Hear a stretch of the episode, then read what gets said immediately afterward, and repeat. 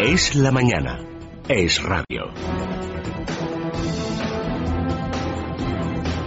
Bueno, se ha levantado polémica no solamente en el País eh, Vasco y en Navarra o en el Partido Socialista, sino prácticamente en todas las formaciones políticas después de esa propuesta que realizó ayer Pera Navarro de eliminar los, los privilegios que tiene Navarra y el País Vasco eh, y que suponen sin duda que no todos los españoles somos iguales ante Lenin ni mucho menos eh, ante Hacienda porque tener ahora mismo un régimen fiscal diferenciado en Navarra y el País Vasco es algo incomprensible, sobre todo en estos momentos de grave crisis eh, económica, donde se, de nuevo se vuelve a hablar de esta cuestión y se pide, como ya han pedido otras formaciones eh, como UPyD, ayer de hecho lo recordaba Rosa Díez, que se eliminen estos privilegios que están reconocidos en la Constitución, pero que eh, merecería la pena revisar. Lo llamativo es que, claro, lo pide el Partido Socialista, que todavía no tiene muy claro exactamente si quiere una España federal como dicen ahora desde la dirección, eh, hace solo unos meses no era, sin embargo, la propuesta que tenían para los españoles y también que lo haya reclamado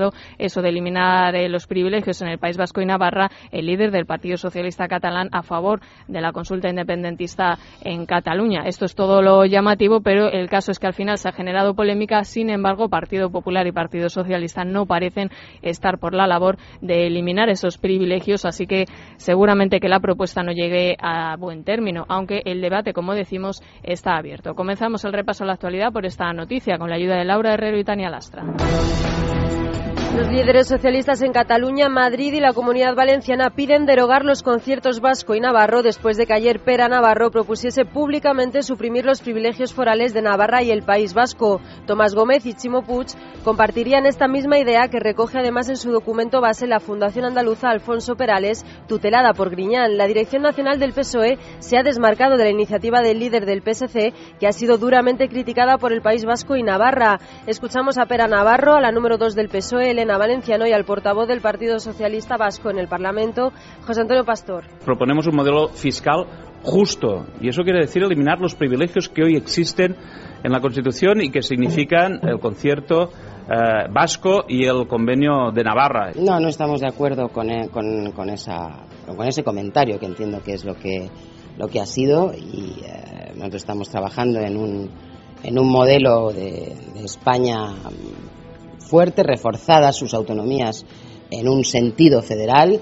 Esa es nuestra tarea, en eso estamos y desde luego no, no, compartimos la apreciación del señor Navarro. No es precisamente, vuelvo a repetir, el problema que tiene Cataluña, lo tienen en Cataluña internamente y el País Vasco tiene poco que ver con los problemas internos que tiene la comunidad catalana. ¿eh? Creo que tendría que mirar más al gobierno de Artur Mas, valga la redundancia, para encontrar el origen de los problemas y para tratar de encontrar también eh, la solución a los mismos. País Vasco y Navarra, que sin duda no les ha sentado nada bien esta propuesta y han criticado duramente Pera Navarro, de, al que le piden que incluso rectifique.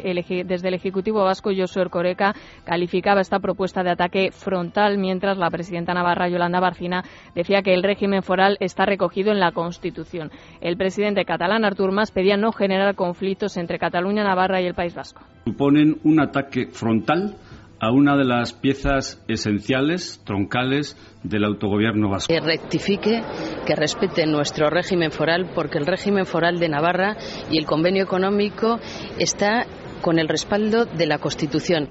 Creo que la solución de los problemas en Cataluña no pasa por tener conflictos abiertos con Navarra o Euskadi, así de claro. El Colegio de Médicos de Madrid ha dictaminado que Letarra Bolinaga podría haber sido tratado en la cárcel de su enfermedad. El terrorista fue excarcelado hace casi diez meses con el argumento de que padecía un cáncer terminal, pero se le ha visto paseando por el País Vasco sin que se aprecie un empeoramiento de su salud. La razón publica hoy imágenes de Letarra, Joaquín Aranalde, huido de la justicia, paseando por el sur de Francia a pesar de tener una euroorden de detención.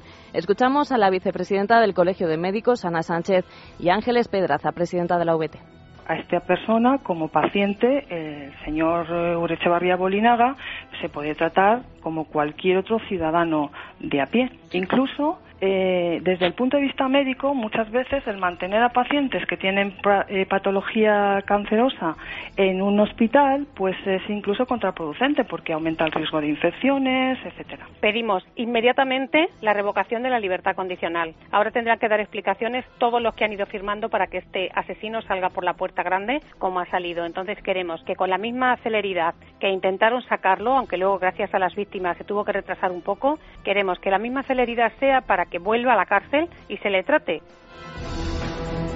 PP y PSOE han registrado en el Congreso de los Diputados el pacto que fija una postura común de España para el próximo Consejo Europeo. Este fin de semana, Alfredo Pérez Rubalcaba se reunirá con el presidente francés François Hollande, al que presentará el texto pactado que se votará el día 25 en la Cámara Baja, un documento que no ha recibido el respaldo de los otros grupos que aseguran que ya estaba todo decidido. Libertad Digital publica hoy varios documentos que muestran cómo los directivos de UGT Andalucía, aparte de cobrar un sobresueldo fijo mensual de 900 euros por kilometraje y actividad sin pasaban otros gastos de transporte y comida, entre ellos comidas, billetes de tren, taxis y gasto de carburante. En el caso del actual secretario general del sindicato en Andalucía, Francisco Fernández Sevilla, tanto en enero como en febrero de 2012 cobró su sobresueldo y además presentó otras comidas y gastos de desplazamiento por importe de 537 y 434 euros. Juan María González Mejías, sobrino, sobrino de Felipe González, cobró de Invercaria sin trabajar allí. Según la declaración de Manuel Rodríguez, jefe del Departamento de Análisis de Invercaria, González trabajaba como mochilero, es decir, cobraba su nómina de la sociedad que incluso llegó a presidir, pero desempeñaba su trabajo fuera. Asegura que desconoce cuáles eran sus funciones, pero González llegó a cobrar 72.000 euros brutos al año.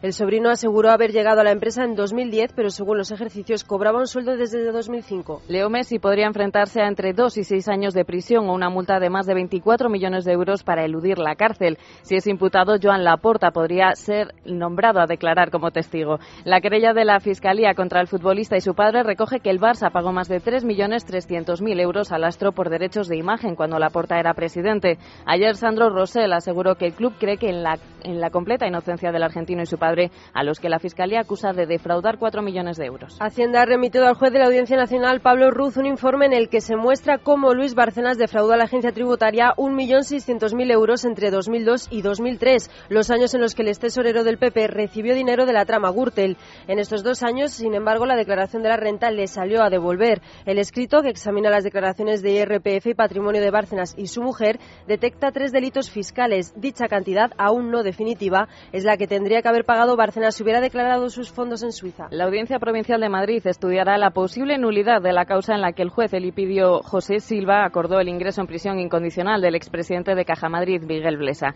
Estudiará los recursos planteados por la Fiscalía, Blesa y el resto de imputados en la causa abierta para investigar el crédito fallido de más de 26 millones de euros concedidos a Gerardo Díaz Ferrán. Ayer el juez Elpidio Sánchez aseguraba estar recibiendo presiones insoportables y advertía de que al juez hay que dejarlo trabajar. Muchísimas, algunas que no puedo ni contestar.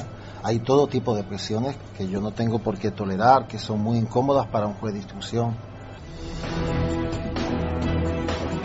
El hasta ayer presidente del Tribunal Constitucional, Pascual Sala, se despidió de este cargo criticando las fuerzas políticas y defendiendo la independencia del tribunal. En el acto de toma de posesión de los cuatro nuevos magistrados del Constitucional, Sala se quejó del desequilibrio de su actual composición, diez hombres y solo dos mujeres, y de los retrasos en las renovaciones de sus magistrados que calificó de grave anomalía. En presencia del ministro de Justicia, Alberto Ruiz Gallardón, Sala insistió en que el Tribunal Constitucional no está politizado. El Tribunal Constitucional es un tribunal independiente no es, en contra de lo que muchas veces se transmite, un tribunal político, ni politizado, ni sometido a directrices de partidos o formaciones políticas. El hasta presidente del según la memoria anual de actividades de la Iglesia correspondiente a 2011, de cada euro que ha recibido la Iglesia ha devuelto el doble a la sociedad. Según un estudio encargado para ser, según la conferencia episcopal, lo más transparentes posibles con la sociedad, en los últimos cinco años se han aumentado las contribuciones a la Iglesia en más de un millón de euros. En 2011 asistió a más de cuatro millones de personas. Solo Caritas y Manos Limpias dedicaron más de 300 millones a la caridad y la asistencia. En Madrid, un hombre de 40 años ha fallecido esta noche al ser arrollado por un convoy de de metro en el túnel que separa las estaciones de Iglesia y Río Rosas correspondientes a la línea 1. El siniestro tuvo lugar sobre las 10 y cuarto de la noche por causas que aún están siendo investigadas. El hombre murió prácticamente en el acto debido a las lesiones sufridas en el arrollamiento. Los sanitarios del SAMUR Protección Civil, que se trasladaron al lugar, únicamente pudieron confirmar su fallecimiento. En Estados Unidos, la Agencia de Seguridad defiende que el espionaje del gobierno a ciudadanos ha impedido docenas de potenciales atentados terroristas y podrían haber evitado el 11 de septiembre. En una audiencia en el Senado, un representante de la agencia aseguró que están haciendo lo correcto para garantizar la seguridad de la población. Desde Bruselas se exigen explicaciones por el espionaje en Europa y advierten de que puede afectar a las relaciones en plena negociación del Tratado de Libre Comercio.